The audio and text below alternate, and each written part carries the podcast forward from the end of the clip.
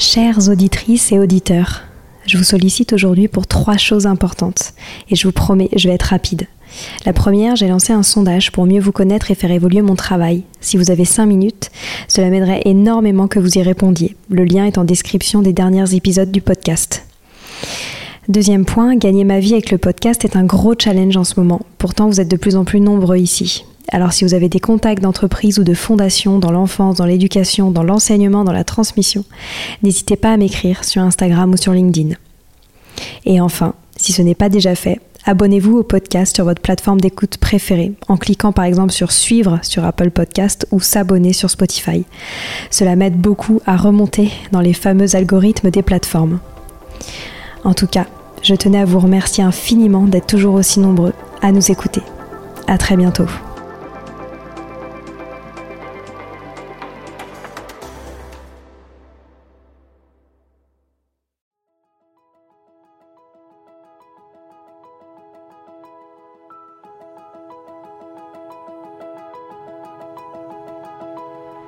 Bonjour à tous, ici Stéphanie et Sylvie Descleb pour un nouvel épisode du podcast Les adultes de demain.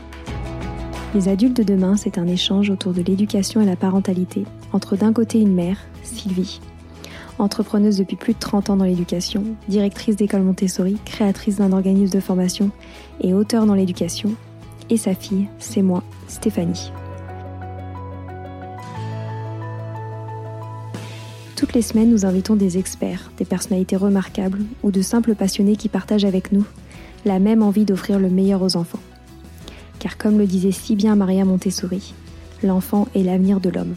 Et nous souhaitons donc vous donner des pistes de réflexion et de potentielles réponses pour offrir aux enfants le plus bel avenir. Alors si vous êtes jeunes adultes, parents, futurs parents, grands-parents, professeurs ou simples passionnés de l'éducation, ce podcast est fait pour vous. Pour suivre toute notre actualité ou échanger avec nous, n'oubliez pas de nous suivre sur notre compte Instagram Les Adultes de Demain ou sur notre blog lesadultesdedemain.com.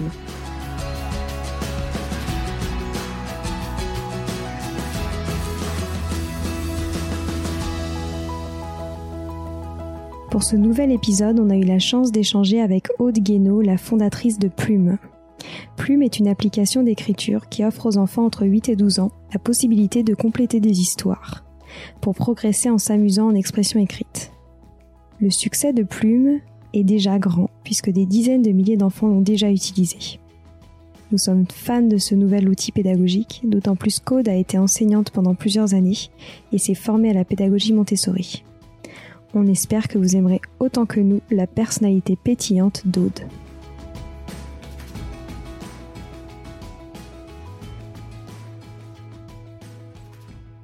Bonjour Aude, nous sommes vraiment contentes d'échanger euh, avec vous aujourd'hui euh, pour parler de la belle aventure de Plume. Donc avant que vous parliez du concept euh, de votre startup Plume, j'aurais bien aimé que vous nous racontiez un peu votre parcours puisque on est ravis de pouvoir échanger avec vous, notamment parce qu'on sait que vous avez été enseignante euh, et c'est un, métier euh, qu'on souhaite valoriser particulièrement. Donc euh, voilà, j'aurais bien aimé que vous reveniez un petit peu sur votre parcours et ce qui vous a amené à Plume. Alors mon parcours, il est on ne peut plus classique. J'ai fait des études, enfin une classe préparatoire, Hippocane, Cagne, et ensuite j'ai passé le CAPES et l'agrégation, et ensuite j'ai intégré un premier lycée où j'ai enseigné et ensuite je me suis dirigée vers le collège. Donc j'ai vraiment une formation euh, littéraire extrêmement euh, voilà académique. Mais il est vrai que depuis que j'ai commencé à enseigner, en fait, j'ai toujours été extrêmement intéressée par les sciences de l'éducation et c'est la raison pour laquelle j'ai commencé donc bah, une formation Montessori donc euh, bah, que, que, je vous ai euh, décrite hein, dans, dans, un des lycées euh, que vous avez constitué. Et ensuite, euh, vraiment parce que j'avais une appétence pour les sciences de l'éducation, j'ai fait un master de psychologie clinique. Euh, voilà, avec une spécialisation sur en psychopathologie. Euh, parce que vraiment je m'intéressais au développement de l'enfant, dans ce qu'il a de, de, de, spécifique. Et puis surtout surtout ce qui est ben, le développement cognitif en fait. J'avais j'avais le sentiment que la façon dont, je m'y prenais avec mes élèves ne ne fonctionnait pas. Et donc je cherchais à savoir comment il fallait que je fasse pour que ça fonctionne. Donc voilà. Donc j'ai eu vraiment ce, ce désir de faire ça.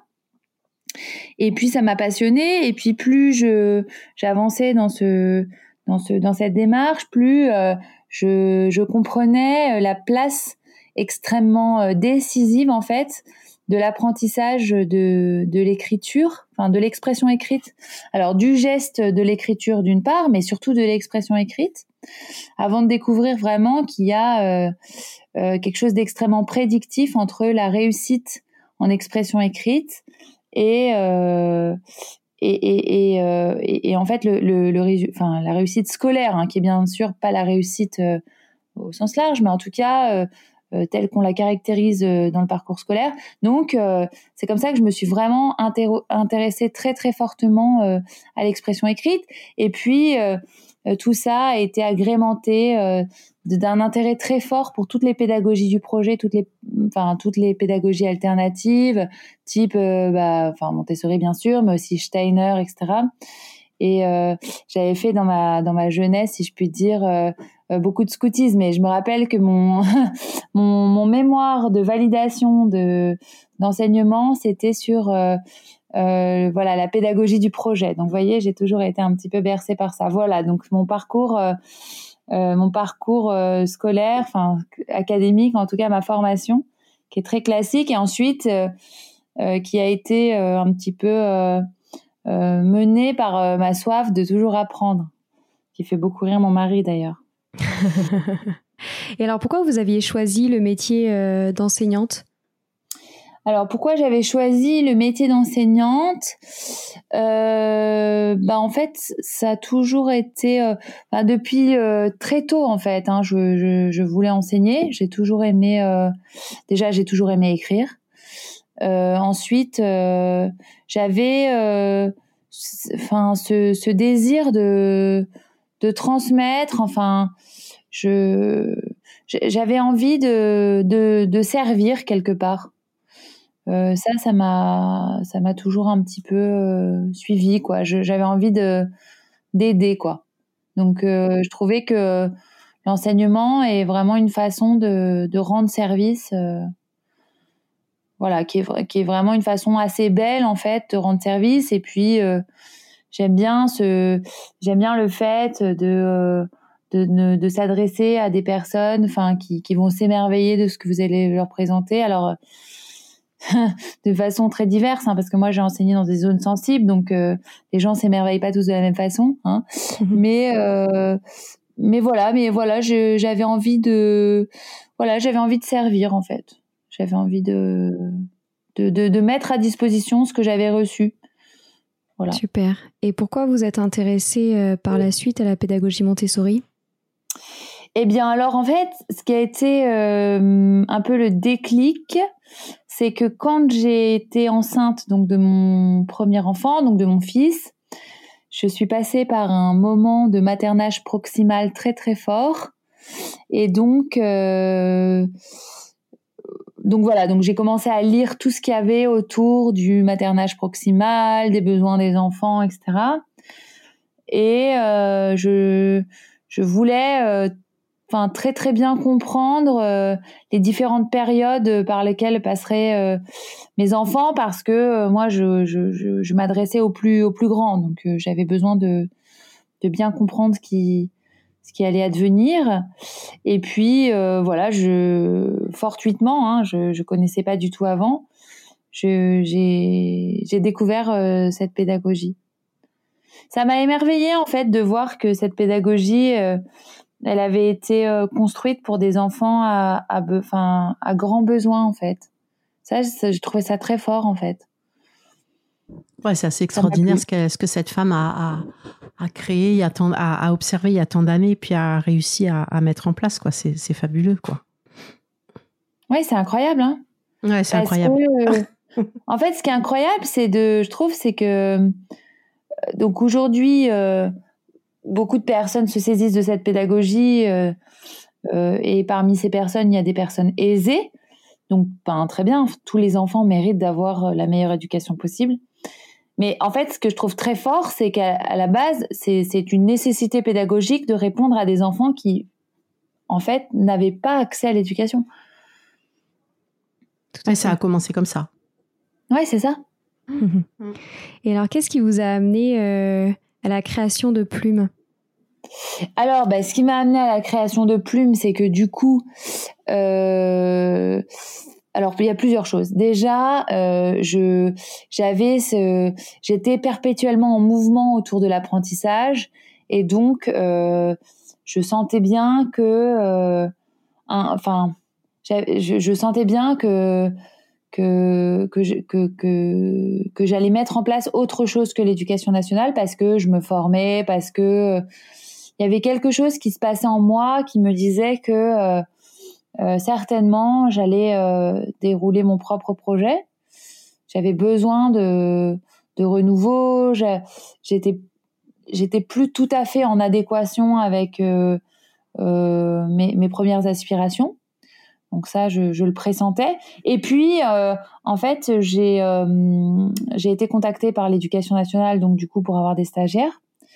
Et en fait, ça, ça a été le début d'une phase d'introspection assez forte puisque euh, je, me, demandais euh, qu'est-ce qui finalement rend mon enseignement efficient et si tant est qu'il soit le soit et euh, je, je, me suis dit dans le fond enfin moi je faisais beaucoup de projets on faisait une classe cinéma on écrivait des scénarios on avec la cinémathèque française on, on, écrivait beaucoup on faisait beaucoup de choses extrêmement concrètes pour les enfants et en fait je me suis dit dans le fond ce qui, ce qui fait que mes élèves ils, ils, aiment finalement le, cours de français c'est le fait qu'ils écrivent beaucoup je pense que vous êtes comme moi, vous avez déjà observé qu'un enfant qui écrit, il est totalement en projet, toutes ses aptitudes euh, de, de concentration, etc., sont tout d'un coup euh, mobilisées, donc c'est très très fort. Un enfant qui euh, qui, qui se met à écrire, ça fonctionne très très bien. Et je me disais dans le fond, ce qu'il faudrait pour mes stagiaires, c'est qu'ils comprennent ça. C'est c'est ce que dit Pline l'Ancien, c'est pas un jour sans une seule ligne.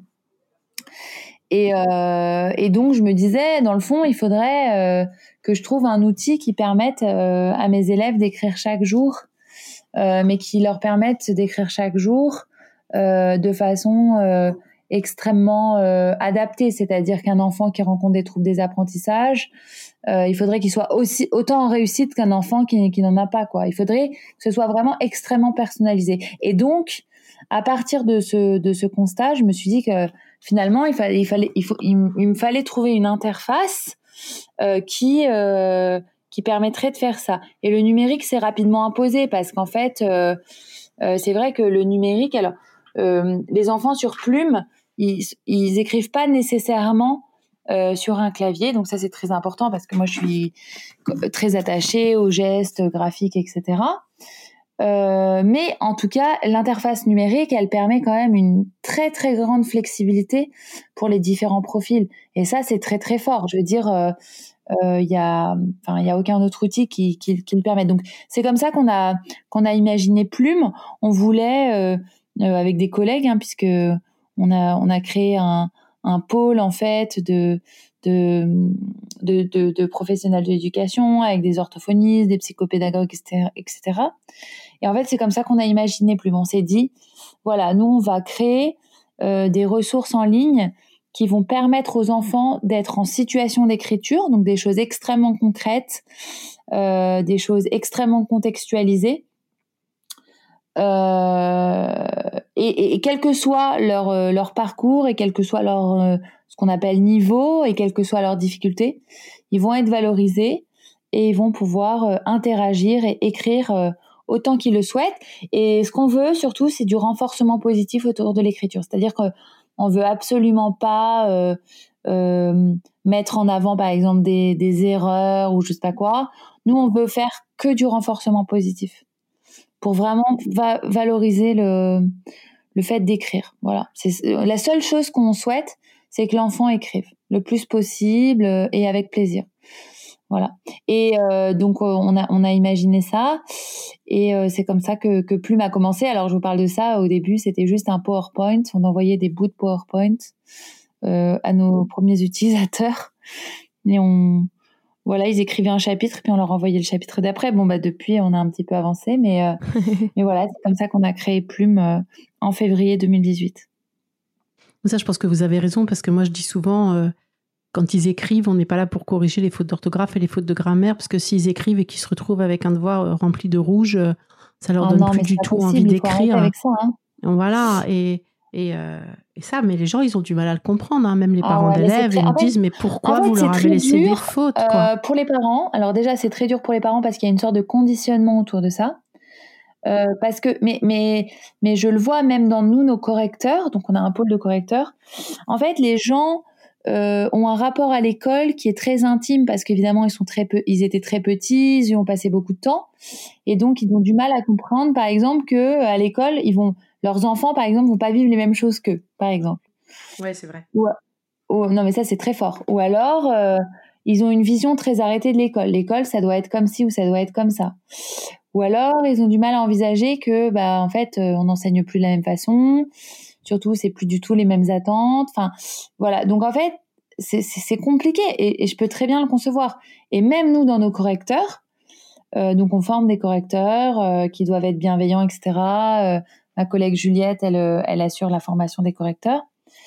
Et il y a des gens qu'on peut pas retenir parce qu'ils ils ont des discours où ils disent je vois pas pourquoi je valoriserais alors qu'il n'y a pas grand chose à valoriser. Enfin, je veux dire, c'est ça, ça, ça, dit quelque chose de eux, ce qu'ils mm. ont vécu, quoi. Vous bien sûr, bien sûr. C'est terrible. Ils ont, et souvent, ils ont des exigences euh, avec des enfants très jeunes. Quoi. Moi, je leur dis, mais attendez, ils ont 7 ans, 8 ans, ils n'ont même pas, les, ils ont même pas les notions. quoi. C'est si dur le français, en plus, si dur. Mais c'est très dur. Et puis, en plus, enfin, je veux dire, le fait qu'un enfant écrive une phrase et qu'il fasse 7 chapitres sur plume, en soi, indiscutablement, ah, il a accompli sept tâches ah, complexes d'écriture en situation ah de lecture. C'est extraordinaire. Bien sûr, c'est extraordinaire.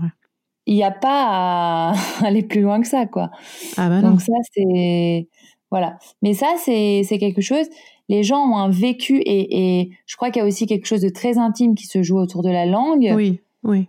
Euh, et de l'écriture. Hein. On, se raconte, on dit qui on est. Mm, Souvent, mm. je dis. Euh, euh, on n'écrit pas pour être évalué, on écrit pour dire, enfin les enfants sont comme nous, hein. ils n'écrivent pas pour pour avoir une note, ils écrivent pas, ils écrivent pour raconter ce qu'ils ont dans la tête, ils écrivent pour dire leurs sentiments, ils écrivent pour communiquer quoi. Le mmh. le nombre de, témoignages qu'on a d'enfants qui disent bah voilà j'ai apporté mon livre à ma maîtresse, euh, mes mmh. parents ils étaient épatés que je puisse écrire un livre par moi-même, ben, évidemment c'est mmh. émerveillant de pouvoir faire ça. Bien sûr, bien sûr. Et puis, et puis c'est ça qui leur donne envie encore de créer, d'imaginer, parce qu'ils sont pas bloqués par, par, des, par, des, par des règles ou par des... Complètement. Complètement. C'est ça qui est formidable, en fait, c'est de les laisser s'exprimer le plus possible par écrit, en fait. Ouais, c'est tout à fait ça.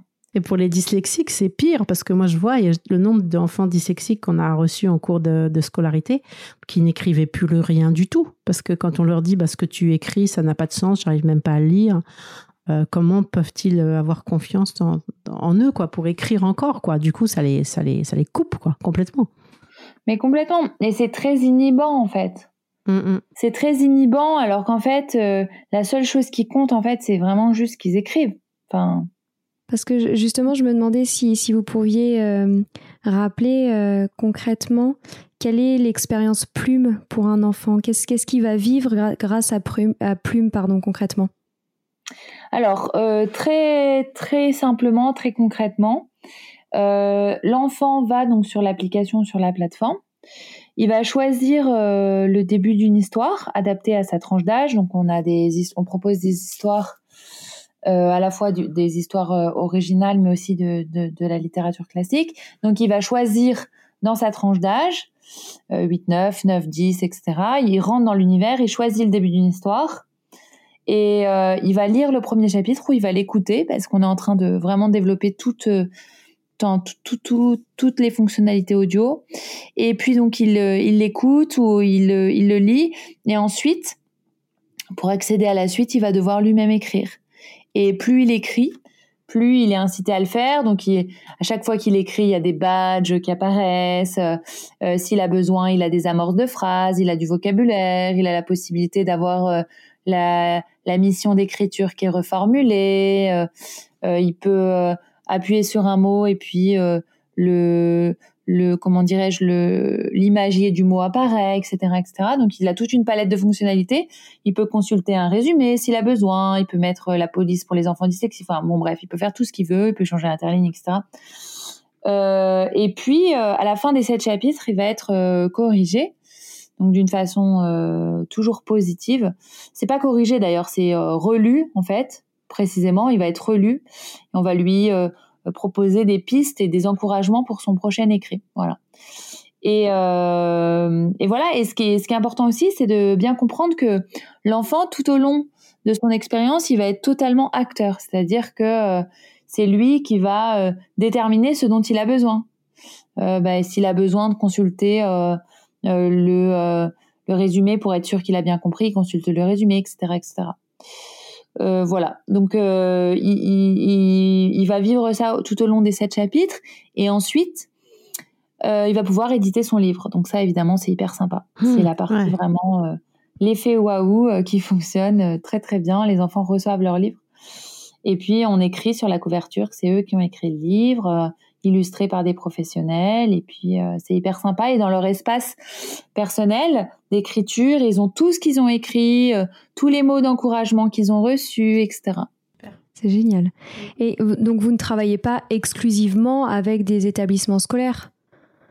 Alors, on travaille avec beaucoup de personnes. On travaille avec, donc euh, on a quasiment 20 000 familles qui sont inscrites sur Plume. Oui. Euh, donc c'est quand même beaucoup. En deux ah, ans, c'est beaucoup. Ouais, énorme. Euh, ensuite, on a 10 000 enseignants. Donc euh, 10 000 enseignants du public, du privé, euh, euh, contrat, sous contrat, hors contrat, etc. Et on a des orthophonistes aussi qui travaillent avec nous. Ouais, c'est bien. Et ça, ça fonctionne très bien. Et puis, on a aussi des, des sociétés qui vont, par exemple des CE notamment, qui vont acheter des, euh, des coupons, par exemple plumes, pour offrir, parce qu'ils ont bien compris que l'écriture, c'était vraiment un sujet qui est au cœur, euh, qui, qui, est, absolument nécessaire, et qui vont offrir, euh, qui vont offrir à leurs salariés, par exemple, des, des coffrets plumes. C'est génial. Et quel a été l'accueil de l'éducation nationale? Alors, ben, l'accueil de l'éducation nationale, euh, moi, j'ai enseigné pendant 12 ans, donc c'est vrai que je connais déjà Vous connaissez la maison.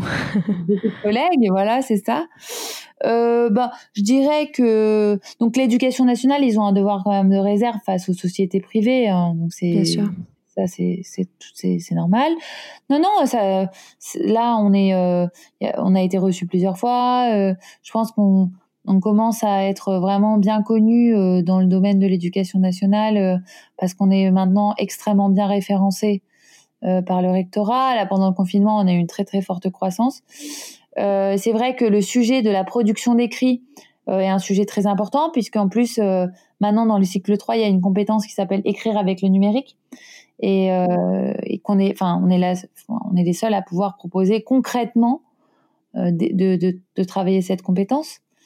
Euh, donc euh, non, non, je pense que ces initiatives euh, bah, font, leur chemin et et puis prennent de plus en plus de place. je pense que de toute façon, c'est le sens aussi de, de l'évolution de l'enseignement. Je pense que l'enseignement, pour être plus égalitaire et plus juste, il va être obligé d'être plus numérique et puis plus personnalisé.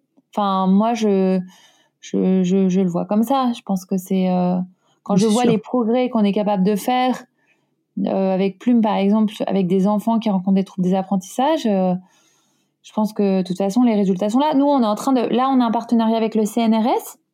Et en fait, euh, on est en train de mettre en place une étude qui va permettre de mesurer combien, comment, combien les enfants progressent avec Plume. Ah, c'est super ça.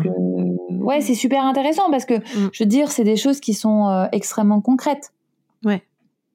Et, ce sont les enseignants qui, qui prennent un coffret plume et pour leur classe, en fait. C'est comme ça que ça se passe avec l'éducation nationale Exactement. En fait, ce qui hmm. se passe, c'est que euh, euh, les enseignants vont acheter euh, à l'année ou au trimestre, comme ils préfèrent, pour leurs activités d'écriture. Donc, ça coûte entre 19,90€ et 39,90€. Donc, mmh. il y en a beaucoup, je les soupçonne de les payer de leur propre denier. Hein.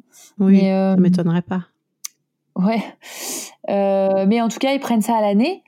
Et, et, et, ensuite, ils ont un accès totalement illimité à toutes nos, toutes nos histoires. et voilà. Et donc, ils ont un espace totalement dédié pour l'écriture. Ils peuvent faire euh, des petits rappels de leurs cours. Euh, ils peuvent demander des. Ça, c'est génial. C'est qu'en fait, ils ont un espace, euh, un, un, un, espace complet où ils vont pouvoir euh, euh, collecter toutes les productions d'écrits de leurs élèves et, et faire des demandes de modifications hyper spécifiques sur tel ou tel chapitre. Euh, ils vont pouvoir utiliser Plume ou pour de la remédiation ou pour un projet de classe global. Enfin, c'est vraiment super intéressant, quoi. À ce moment-là, c'est eux qui utilisent euh, l'ordinateur pour, euh, pour le programme ou ils ont un ordinateur C'est les enfants qui écrivent directement? Eh ben, ça peut être l'un ou l'autre. On a ah, beaucoup de cas de, de mmh. collègues qui projettent au tableau, par exemple, les débuts d'histoire. Les ah, enfants écrivent à la main sur leur cahier euh, etc., mmh. etc. Et ensuite, l'enseignant, il prend en photo, il charge sur l'application. Ah, Donc ça, il n'y a, a pas besoin de tablette de ce point de vue-là pour les, pour les enfants. Mmh. Euh, puis ça dépend euh, les moyens d'école, ça dépend l'objectif pédagogique, etc. Ou alors, euh, on a des collègues qui euh, font écrire chaque jour, par exemple, un chapitre. Et ensuite, pendant les temps libres, eh bien, il y a une ou deux tablettes et puis l'enfant peut aller taper son texte ou alors l'enseignant regarde et puis souligne des points de vigilance, l'enfant corrige son texte et ensuite il va le saisir. Enfin, il y a plein plein de cas de figure. On a aussi beaucoup d'ateliers de, remédiation où en fait c'est un moyen, par exemple, de travailler de façon juste le plaisir d'écrire. Donc l'enseignant met à disposition pour des élèves qui auraient besoin le fait d'écrire sur plume, voilà, de façon totalement récréative. Euh, donc c'est super intéressant quoi. Et comment vous gérez mhm. euh, d'un point de vue euh, ressources humaines et équipe dans, dans votre entreprise le fait de relire l'ensemble de ces contenus et de répondre de manière personnalisée? Alors, comment alors c'est plus moi qui m'en charge, hein, mais il a été pendant très longtemps c'était moi qui faisais c'était moi qui faisais énormément de choses, mais euh, qui faisait, qui faisait, euh, qui faisait la relecture, etc. Évidemment, parce qu'au début, on était deux chez Plume, donc évidemment. Euh, bah maintenant, on est huit, mais en fait, le pôle de correcteur est vraiment détaché de l'équipe. Donc c'est pas euh, c'est pas l'équipe de Plume qui relie. En fait, on forme vraiment des euh, on forme vraiment des, des correcteurs, enfin des relecteurs indépendants sont, sont, la plupart sont des enseignants ou alors ce sont des, des personnes qui, qui travaillent dans le domaine de l'édition jeunesse. Et euh, l'essentiel pour nous, c'est euh, c'est on, on, procède. Il y a, alors il y a toujours un système de double correction, ça c'est super important, qui est ah, toujours un double regard porté sur le texte de l'enfant. avec, on a une charte de correcteur euh, sur euh, ce que, euh, voilà une charte éthique, ce qu'on a, enfin il y a des contenus évidemment qu'on n'accepte pas, qui sont Voilà, des gros mots, des insanités, etc. Bien sûr, on n'accepte pas. Il y a les droits de l'enfant qui écrit. Donc ça, vous pouvez les voir sur notre site. Par exemple, les enfants ont le droit de pas vouloir écrire un chapitre, par exemple. voilà. Et donc, une fois que que le, le, le relecteur, eh bien, il a validé euh, la petite formation chez nous et qu'il a, il est en, il est en binôme avec euh, Juliette ou avec moi euh, pour euh, la correction. Euh, une fois qu'il a validé ces cinq corrections, eh bien, bah, ça y est, il fait partie des, relecteurs plumes. Et à ce moment-là, eh bien, il peut relire les textes d'enfants. Et nous, on a toujours une double relecture. Donc, il y a quelqu'un de chez nous qui, enfin, qui, procède aux validations finales parce que euh, on veut, enfin, on veut toujours qu'il y ait euh, vraiment l'esprit plume de bienveillance. Euh, bon, ça, je pense qu'on va, on va être obligé, bien sûr, de, de, d'automatiser un petit peu certaines choses, mais euh, l'idée, c'est que moi, je, je, je, tiens vraiment à ce que les enfants soient relus par des, par des personnes parce que c'est important de d'écrire pour quelqu'un, quoi. Enfin, je trouve que mmh, c'est, ça fait mmh. sens pour quelqu'un. Ah oui. Est-ce que vous avez eu des freins euh, quant au fait de d'utiliser des outils numériques? Oui, bah bien sûr. Hein. Enfin ça, c'est c'est enfin c'est c'est euh, le j'ai quand je fais des interviews, j'ai deux questions qu'on me pose à chaque fois. Donc la première question c'est euh, je vous le dis avec euh, humour hein, la première question c'est mais les écrans c'est le mal?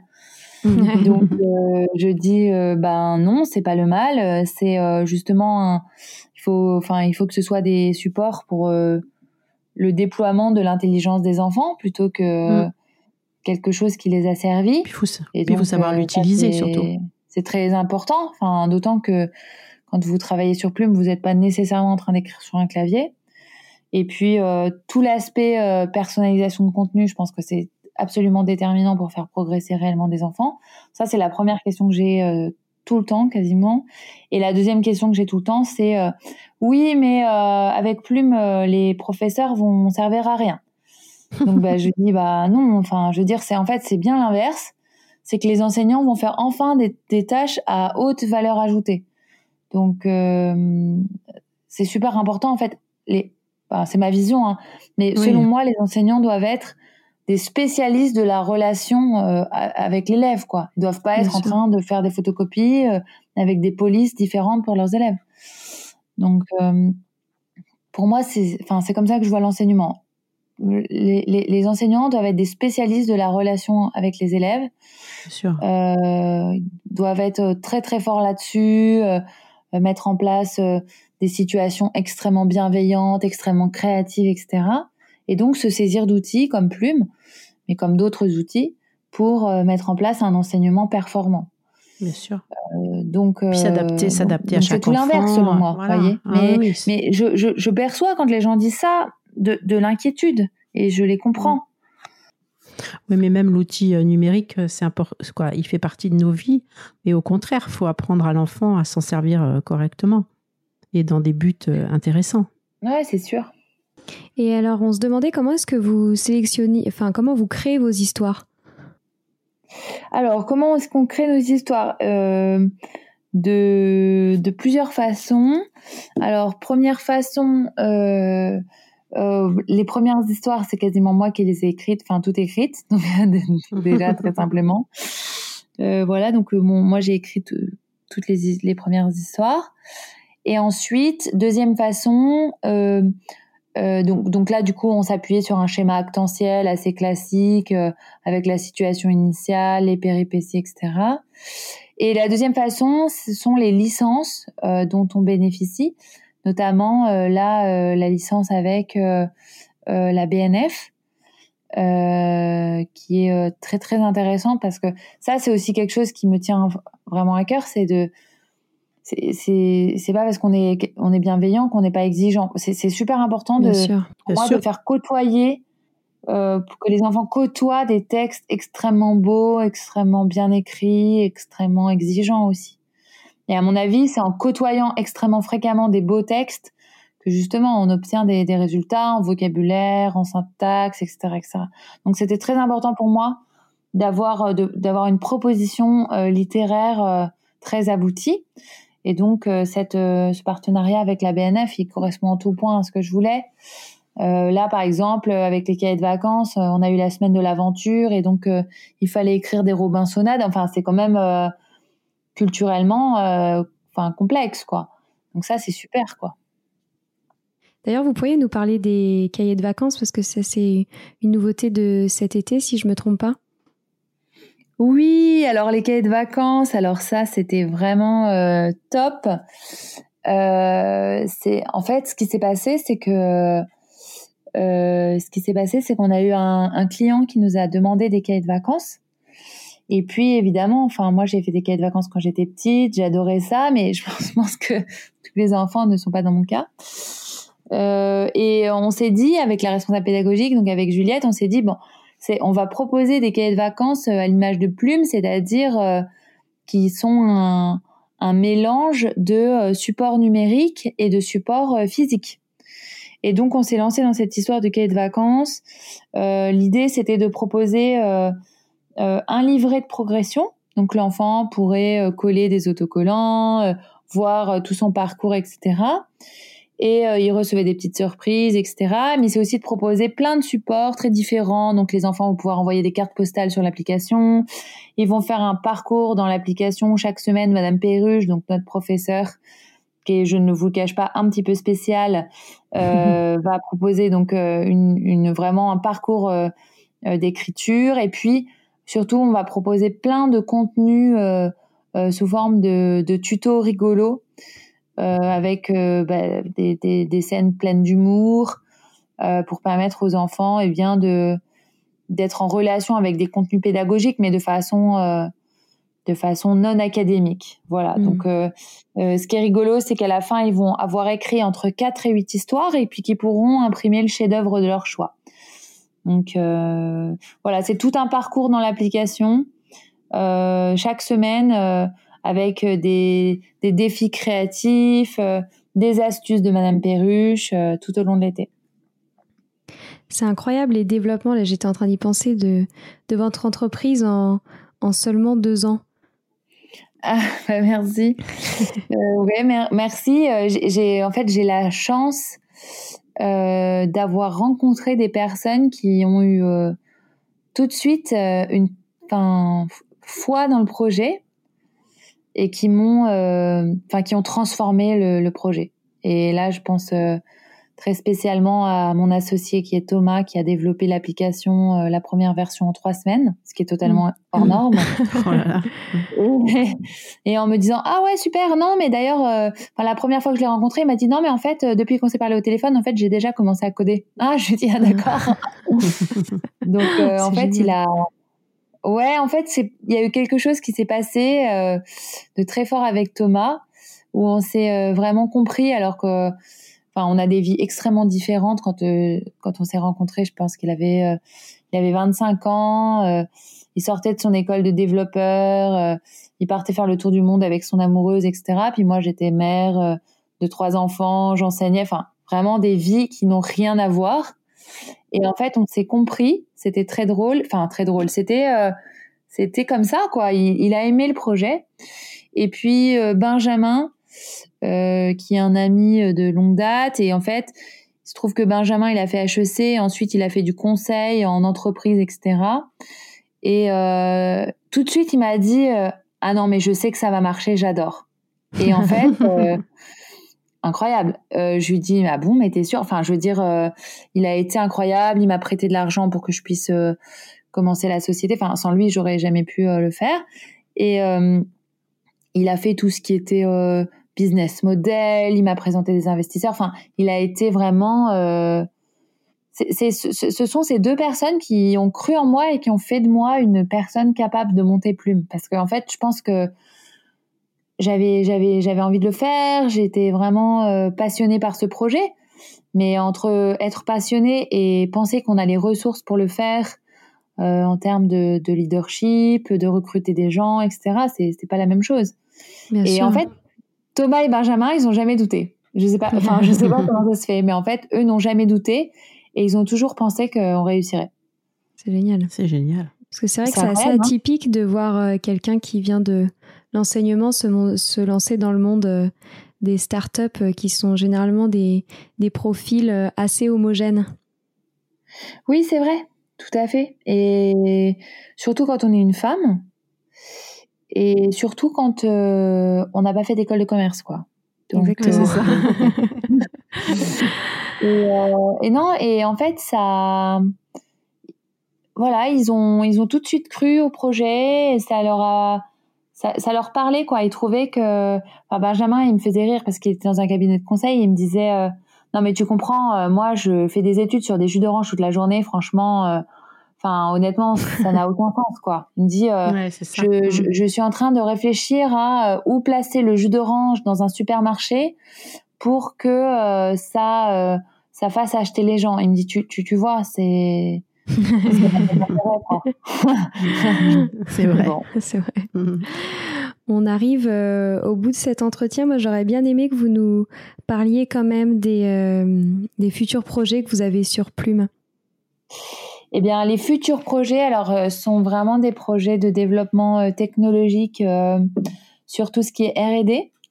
là, on a vraiment une, velléité de travailler pour toutes les, pour les enfants qui rencontrent des troubles des apprentissages. notamment, on a un appel d'offres qui qui est avec la Commission européenne sur une plateforme qui s'appelle Eurodis, qui va permettre de faciliter vraiment la prise en charge euh, euh, de la production d'écrits pour les enfants qui rencontrent des troubles des apprentissages. Moi, je crois très fortement que quand on aide les enfants qui ont le plus de difficultés, en fait, on aide tout le monde. Bien sûr. Donc, euh, donc voilà, donc c'est quelque chose qui, qui, qui me tient fortement à cœur. Je pense que il y a, enfin, un enfant sur dix rencontre des troubles des apprentissages, c'est un sujet. en France, c'est très difficile pour les familles euh, de, de, pouvoir euh, avoir accès à de la prise en charge tout simplement parce que les orthophonistes sont totalement débordés. Euh, très souvent, euh, sont des enfants qui rencontrent de l'échec scolaire et donc une souffrance à l'école qui est très forte. c'est un sujet auquel je suis sensible parce que bah, j'ai vu énormément d'enfants dans, dans, dans, dans, cette situation. Dans la, et dans la souffrance. sont des enfants pour la plupart qui sont très brillants, qui ont une grande sensibilité, etc. Donc je crois que voilà, s'atteler au problème de, l'expression écrite et aux troubles des apprentissages, ça va être euh, quelque chose qui va nous occuper longuement. C'est génial. Ouais, c'est un vrai besoin, c'est un vrai besoin. Et là, vous allez apporter beaucoup. Parce qu'en plus, euh, ils perdent confiance en eux, ils, ils pensent qu'ils ne sont pas intelligents, et donc ça agit sur toutes les matières. Moi, c'est ce que. C'est évident. C'est partout, quoi. ils n'osent plus écrire, ils n'osent plus lire, ils n'osent plus rien. Je suis vraiment euh, certaine. Ah ouais, moi aussi. Et alors, est-ce que vous pensez un jour retourner vers l'enseignement? Ah, ben alors ça, c'est c'est une question que je me pose moi-même. Euh, j'ai vraiment j'ai j'ai adoré enseigner. Je, suis tombée amoureuse du de l'enseignement avec ma première classe. Je m'en rappelle extrêmement bien. Euh, je j'ai pas l'impression d'avoir quitté l'enseignement pour tout vous dire, parce qu'en fait on parle avec des enseignants euh, toute la journée et, et on, on, on résout des choses euh, voilà toute la journée. Mais peut-être que j'y reviendrai, mais plus tard, je pense, et sur une autre discipline que le français, par exemple. Je me vois bien euh, dans quelques années Là, par exemple, il y a un projet dans mon, dans mon incubateur autour des jeunes euh, euh, défavorisés sur l'entrepreneuriat. Euh, hmm. Je me vois bien faire ce genre de choses. Vraiment quelque chose d'extrêmement concret pour donner de la confiance autour de projets, de choses pas, pas du tout académiques. Je me vois bien faire ça, par exemple. C'est génial.